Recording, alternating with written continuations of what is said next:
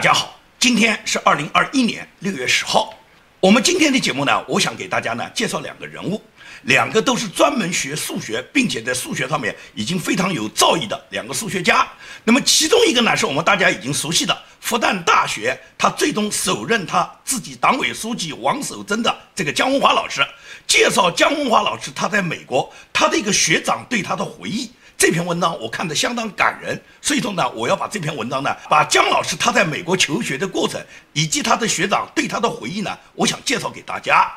另外一个我要给大家介绍的数学家呢，叫张益唐，这个人也是来自上海的一个中国的学者。那么张益唐最终没有选择回国，他在美国艰辛努力。那么最终张益唐他自己就是放下身价在美国洗盘子，一边的在餐厅做服务员，一边呢研究他的数论。最终他在五十八岁的时候，也就是大器晚成，完成了数学方面一个重要的一个突破，叫做孪生素数猜奖。那么最终张益唐也获得了终身教职，获得了美国的麦克阿瑟天才奖。那么张益唐老师是怎么成功的？姜文华老师他本人又走过了哪些曲折的过程？这是今天呢我要跟大家呢讨论的话题。那么我们先谈姜文华老师。姜文华老师呢这两天大家已经很熟悉了，我在我的节目里面已经连续两三期都谈到了姜文华老师他在上海首任他这个党委书记王守珍的这个全部过程，以及他自己在学校里面遭遇各种不公的这个现象。那么姜文华老师为什么会走到这一步？在他这个事件发生之后，那么他身边的同学、他的朋友们对这件事情有过非常热烈的讨论。那么前两天呢，都是普通读者呢对这个里面发表议论比较多。到昨天，我看到了一篇文章。这篇文章呢是姜老师在美国的一个学长，也就是姜老师在美国读数学博士班呢，他博士班的学长比他高一两年级的他的一个同学。这个同学呢，他跟姜文华老师在美国求学过程中呢，他们两人有过在一起互相相伴七年的经历，所以他对姜文华老师非常了解。他发表了一篇长篇文章，这篇文章上面他把姜文华老师个人在美国求学、生活、恋爱以及为什么要回国的过程交代得非常清楚。看了这篇文章，相当感人的，所以说呢，今天呢，我就是要把这篇文章呢推荐给广大读者。尤其是国内的朋友是根本不可能看到这篇文章，也完全无法了解姜文华老师他走过了一个怎么样的人生奋斗历程，他为什么最终会回国，他自己个人的家庭生活、恋爱是一个什么状况。通过他这位学长非常详细的描述了姜文华老师在海外求学的过程呢，我们更加深入的了解姜文华老师，我们也深深的知道是中国这个吃人的制度毁掉了姜文华老师这么一个天才的数学青年。这篇文章我读了以后，我之所以我觉得很感动呢，是因为什么？姜文华老师实际上是一个浑身发光的人，是一个非常有才华的人。这个人如果是在一个非常好的一个学术氛围内，他能够专心致志地研究学问，他会成为他这个业界，就是他所在的专业里面非常有名的专家和教授。可以讲，他是万千数学青年顶礼膜拜的老师。但是呢，今天姜文华老师走上了这条路呢，完全是他自己忍无可忍，是他自己最终被这个吃人的中国的这个学术制度、这个专制制度，以及他所在院校的这些党委书记啊，给他穿的小鞋，对他长期陷害，他忍无可忍的结果。所以说，通过他这个学长的这篇文章呢，我们能够更加的了解姜文华老师。那么他这个学长，他这篇文章是怎么写的呢？他介绍姜文华老师说，他是二零零四年从复旦的数学系本科呢，直接考研呢，考到美国来了。那么到二零零九年读完了他在美国的博士，也就是姜文华老师在美国求学的过程中，他是一个非常优秀、非常上进的青年，他是一个非常专一的从事学术的青年。按照我们中国人讲的话，就叫书呆子嘛。所以说，他这个学长也描绘姜文华老师就是那种典型的书呆子，孤傲害羞。而且不是那种能言善辩的人，不太跟别人能够有很多的交往。那么这个老师就说，他比姜文华老师呢大一点，所以呢，他跟姜文华老师呢走得很近，都是博士班的同学嘛。在生活上，他和姜文华老师有很多交集。那么姜文华老师也把他当成挚友，所以说经常把自己心里面的一些话呢告诉他。因此他就写了这么一篇文章，就叫我认识的姜文华。那么在这个文章里面，他首先在几个方面是综合的去描述了姜文华老师。他说：“姜文华老师，无论是他的学业和他在学术上的这个钻研精神，都是一流的。如果当年他能够按照他自己的心愿，单纯的去研究数论，在这个数学的这个研究的这个天地里面啊，不断的去展示他的数学才华的话，他会成为一个顶尖的教授的。那么，尤其是美国的这个数学的大门，实际上都是开着的，对很多人都是开着的。姜文华老师呢，他一心呢要迈入这个大门，因为他在数学方面是非常有钻研的，但是最终没迈进这个门，没有在美国作为一个顶尖的学者进入美国一流的院校里面研究数论呢，是一个阴差阳错的问题，不代表姜文华老师没有这样的能力。而是他最终自己呢，是被他当时所带他的一个老师呢所耽误了。因为那个老师在那几年中，在带博士生的时候，只是给姜文华老师做一些这种又苦又累、这种机械训练的各种数学的工作，没有发挥他的才智，没有把他引领到一个研究的天地。最终呢，姜文华老师呢就功亏一篑，浪费了两年的时间，没有在这个方面呢做出卓越的成绩，因此他也没有能迈入美国一流的数学院校里面研究大门。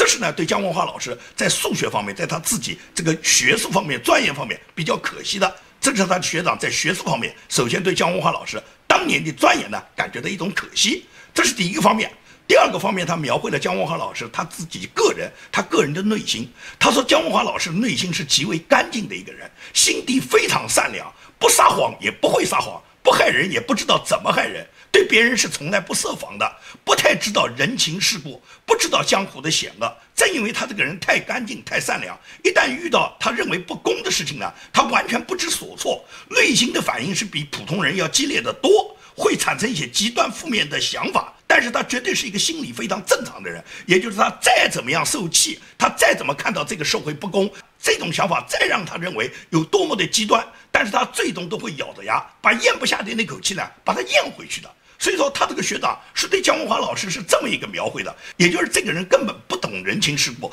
不跟别人过多交往的，心地非常善良，非常纯洁。可以讲，姜文华老师在他这个学长的描绘里面，我看了这篇文章，就让我想起过去的一句话，就是说他这个人是个纯粹的人，是个高尚的人，是一个脱离了低级趣味的人。这个人真的内心是非常干净的。正因为他这个人内心十分干净。从小呢，又在师道尊严的环境中生长，从小就是学霸，他学习成绩一向很好。那么他对老师一直是言听计从的，对领导从来也都是唯唯诺诺的，从来不敢越雷池半步。他从来不惹事。如果别人和他发生各种争执，江华总是习惯的会以自己退让的方式来解决问题，也就是他从来不跟你争论。当别人跟他发生争执之后，他总是自己选择自己默默退让。这就是江华老师的性格。其次，他的学长描绘了姜文华老师的生活，说他生活极有规律，非常的洁身自好。他从来不抽烟、不喝酒、不打牌、不玩游戏，没有任何嗜好，准时上课，从不迟到和旷课。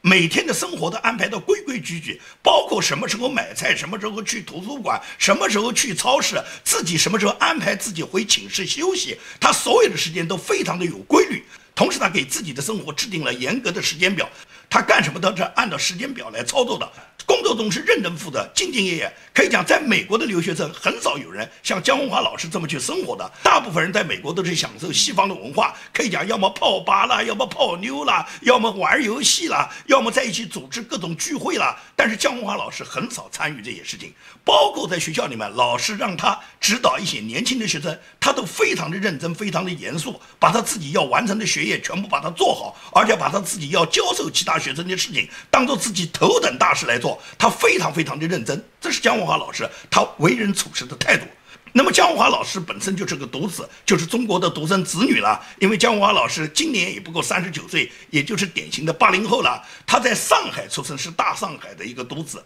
作为来自上海大城市来的一个人，一般来说都是优越感十足的。但姜老师从来没有，姜老师对钱是有概念的。但是他从来不贪图钱，他从不追求金钱，他也绝对不占别人的便宜。他和别人一起吃饭，他从来不让别人为他买单，历来都是 A A 制。也就是姜老师始终是不占任何人的便宜，哪怕别人跟他关系很好，他也坚决不花别人一分钱。这就是姜老师呢，他对金钱、对人生的一个态度。那么对于爱情和婚姻呢，大家算一下年龄就知道，姜老师在美国求学过程中，他这时候的年龄已经三十来岁了。作为一个在学术上卓有成就的一个年轻人，对爱情和婚姻毫无疑问来讲是很向往的。他对他自己爱的人是非常认真的，他会用心去交往。但是呢，他本人呢是不善于跟女生打交道的。因此呢，很多人给他介绍各种对象的时候呢，当姜老师认为对方不错的时候，他都非常认真。那么按照他的学长讲，姜老师在每一次。当有人给他介绍某一个恋人要跟他约会的时候，他对约会的时间啊、地点啊、要点什么菜啊、整个走路的这个过程啊，和对方要讲什么话啊，对方有可能给他出什么问题啊，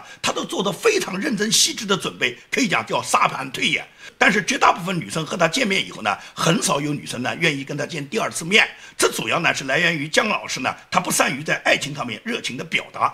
他不是那种能言善辩的人，同时姜老师呢，他是一个学究，是一个学术上按照我们讲的叫书呆子式的人。那么现在的女青年会选择一个书呆子的人是很少的，而且姜文华老师他当时在美国只是一个穷学生嘛，没有很富裕的财产，也没有绿卡，没有美国的身份，他只是一个博士生。在这种情况下，如果不是那种正常跟他感情交往的，是企图跟他交往中达到其他目的的人，是显然不会跟他在爱情方面有继续的发展的。那么姜老师见了好几个女生以后，最终也没有成功。后来还是有人陆陆续续给姜老师介绍。那么其中有一天。姜老师去会面一个女生以后，他回来以后很兴奋，他告诉他这位学长说，这个女生已经提出对他的感觉很好，要跟他第二次见面。那么他这个学长也为姜老师高兴，但是他看到姜老师极端认真的态度，他就怕那个女生耍了姜老师，因此他就先恭喜了姜老师，然后问了姜老师几个问题，比方说交流的时候，那个女生是看着你，还是那个女生只顾着自己吃菜？他和你交往时候，谈到他自己的未来，谈到他跟你的结合，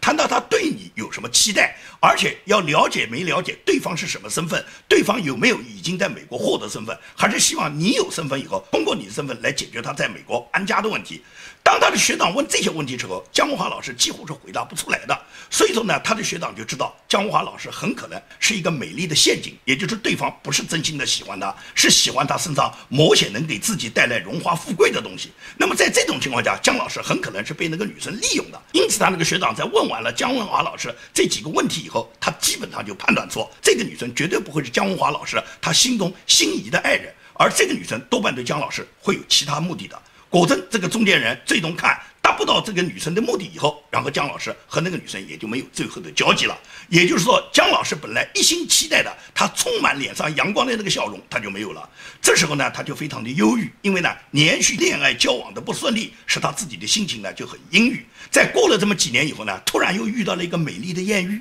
这个美丽的艳遇在哪里呢？是有一年呢，就是在夏秋之交，就是暑假期间了。突然有一个人给他介绍了一个国内知名大学教授的女儿，说是这个知名教授的这个女儿呢，马上要到马里兰州呢来读研究生。那么现在呢，经过国内朋友的介绍，这个国内这个知名教授夫妇呢，已经看中了姜老师，决定把他这个女儿呢嫁给姜老师，要求姜老师和他女儿呢建立恋爱关系。那么当时姜老师和这个女生呢，就在网络上通过视频呢有了交往。那么视频聊天以后呢，当时呢姜老师十分满意。而姜老师把这件事告诉他这个学长以后，他学长一看这个女孩太优秀了，因为这个女生长相长得非常好，出生于中国知名的教授之家。这个女生本身也是学霸，学习成绩非常好，很年轻、活泼、美丽、开朗。像这样的女孩，按照姜文华老师学的，他描绘的就说，这个女孩追求她的人可以讲塞满黄浦江，怎么会轮到姜文华老师呢？怎么会这个女生的父母，这个知名教授，仅仅是在视频里面看了一眼姜老师，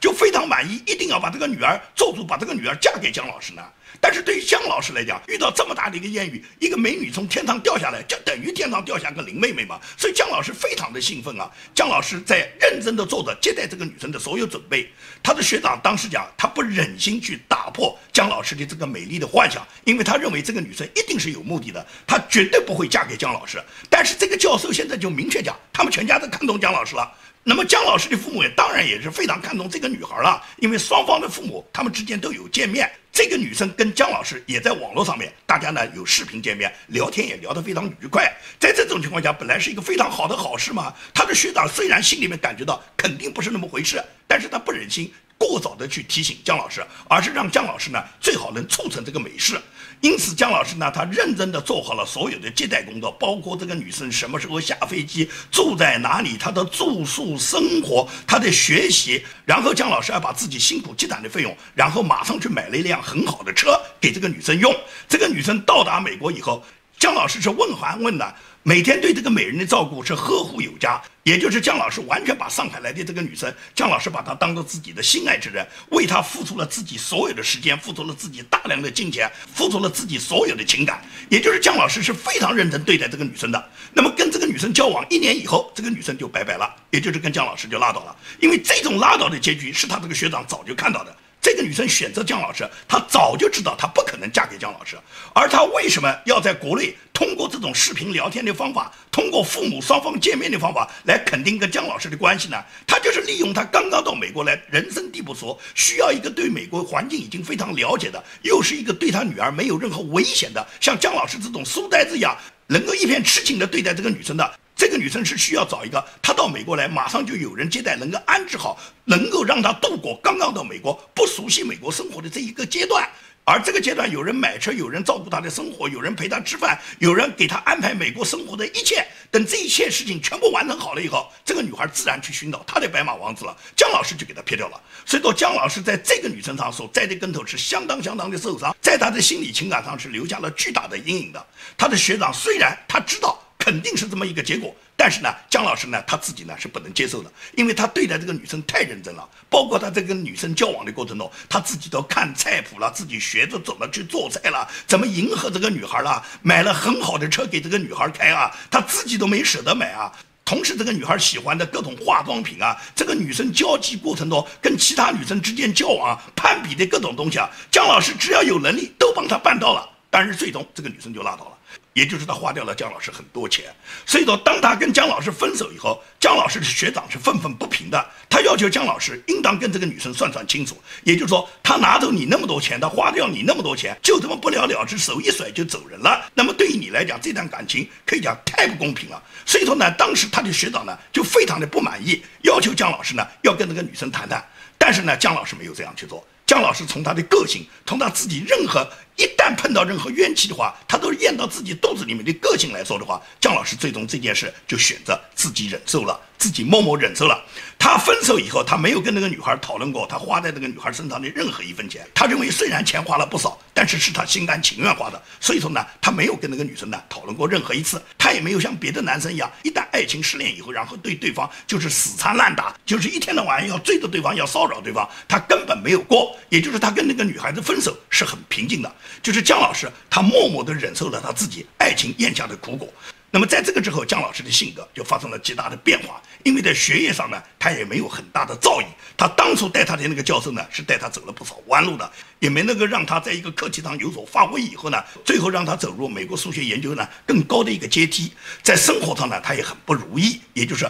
几次恋爱呢，最终都没有成功。尤其上海来的这个国内知名教授的女孩，只是昙花一现，只是利用了他。然后这个女孩她自己找到自己在美国优越的生活以后，她马上就撇掉了姜老师。所以说，姜老师他最终在美国做了两年博士以后呢，他最终就不能不选择回国了。他选择回国，当然跟中共号召什么海归，号召大量的海外知识分子回国，给你们各种待遇有关，什么响应祖国号召有关，什么你们回国以后，你们就可以得到一个很好的待遇。很多人以为回国都是杨振宁，其实绝大部分回国的人就是姜文华嘛。但是按照他这个学长对姜文华的描会，就说姜文华是一个纯洁的人，纯洁的像象牙塔里面的人，也就是他这个人只能做学问，他不爱财，他不爱钱，他也不知道如何去奉迎女生，他是个不爱交际的人，在生活上严于律己，与人交往，在人际交往中，他总是选择非常善意的那一面，无论吃了多大的亏，无论在这个交往过程中有什么样的矛盾冲突，他总是自己默默退让。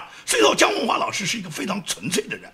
他很有才华，也很能干，是一个非常优秀的青年学者。但是他非常需要一个合适的环境，就是他人生唯一的要求啊，他就像在象牙塔里面需要有一张安静的课桌。如果他在博士生毕业以后，能在一个真正的学术圈里面一心的研究学问的话，今天的姜老师肯定已经成为很多人敬仰的偶像嘛。这是姜文华老师他的这个学长对姜老师的评价。那么在这篇文章的最后，他为呢姜老师的这个。博导呢，为他呢正了名，也就是坊间有很多说法，说是姜文华老师他的博导对姜文华老师很不欣赏，而且是给姜文华老师给出了很多指导的错误。那么姜文华老师这个学长，他是非常了解姜老师的这个博导的，所以说他必须要把这个博导的情况呢要告诉大家。他就说姜老师的博导完全了解姜老师是一个书呆子气的，一个不善于跟别人打交道、不会花言巧语迎合领导的一个人。因此，在姜文华老师他博士生毕业以后，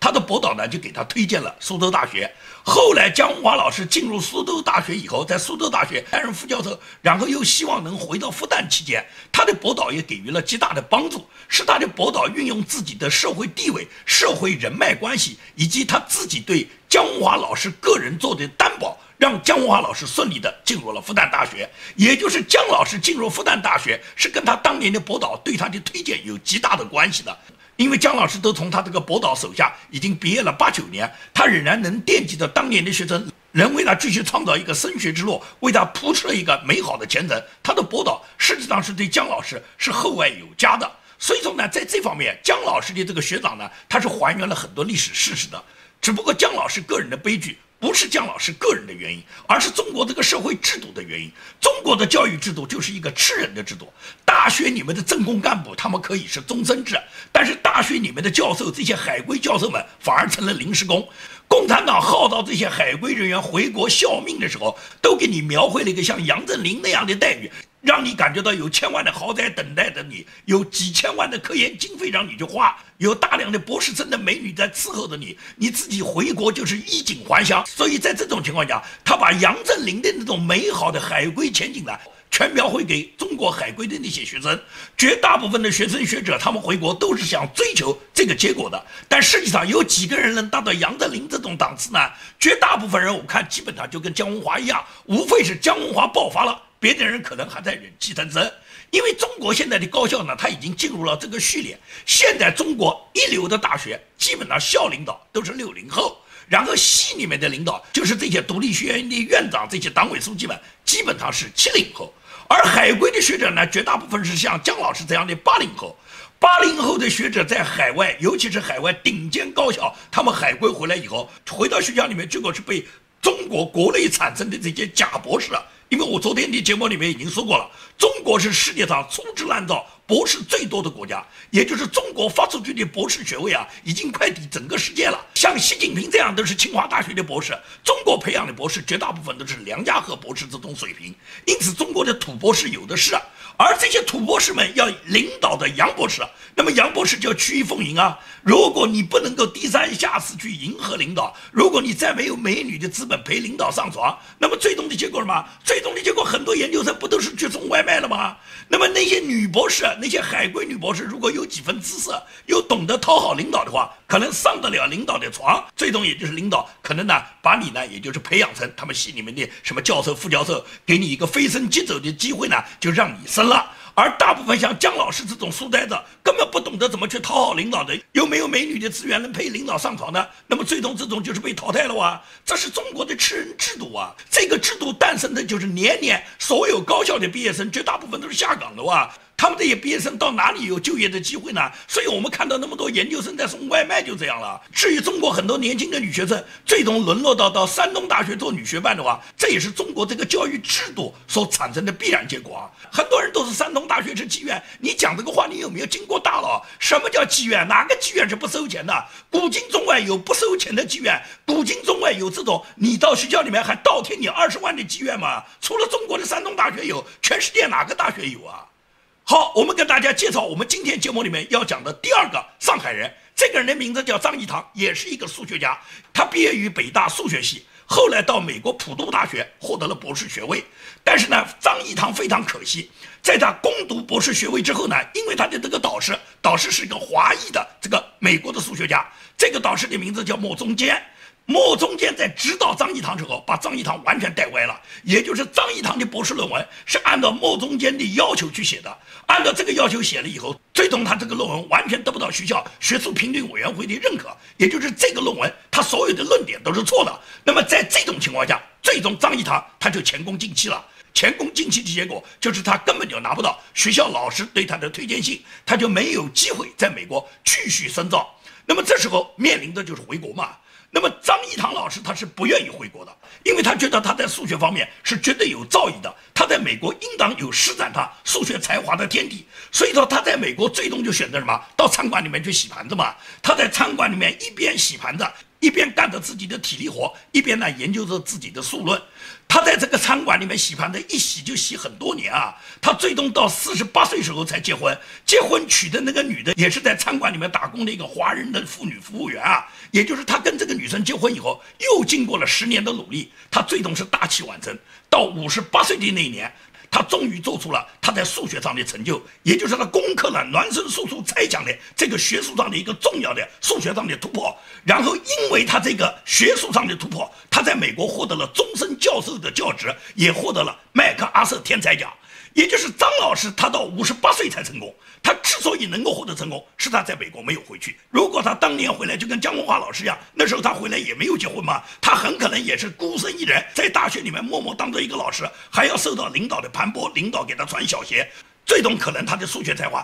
就完全被埋没了。但是他在美国一边洗着盘子，一边研究着他的学问，最终他成功了。他为什么能成功？在他成功之后，大量的记者都来采访他，他就回答记者就说：“我如果回国以后我就完了，因为回国以后你没有贡献，你没有学术上做出成就，所有人都看不起你嘛。他说虽然我自己内心里面能接受，我别人看不起就别人看不起，我扛得住。”但是你家人扛不住啊，你周边的朋友扛不住，所有你的亲朋好友都看不起你啊，所有的亲朋好友都为你难过啊，所以说他都接受不了亲人对他这种奚落的眼光，他宁愿在美国洗盘子，因为在美国到餐厅里面做服务员是没有任何人歧视你的，是没有任何人看不起你的，所以说他一边洗着盘子一边研究着他的数论，总有一天他大器晚成，他成功了。当他成功以后，鲜花也来了，红地毯也来了，所有人都夸赞他了。他唯一的回答就是：我因为没有回国，我回国这一切都不存在了。所以张一堂老师的成功跟江华老师就形成了鲜明的对比吧。如果张一堂老师当年也选择回国，